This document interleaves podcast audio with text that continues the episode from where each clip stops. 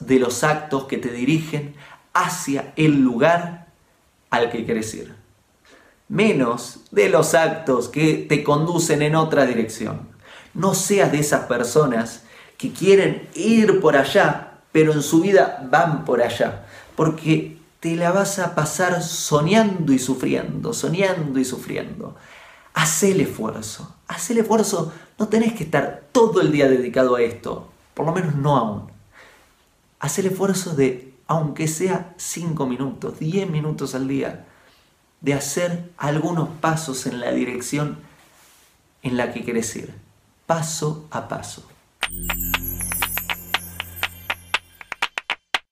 Hago esta rápida pausa comercial para agradecerte por oír mi podcast y pedirte que si te gusta lo recomiendes. Si te gustaría adquirir alguno de mis libros, podés encontrarlos en su formato físico y digital en Amazon y en su formato audio en Audible. Gracias y que continúes disfrutando del contenido que tengo para vos.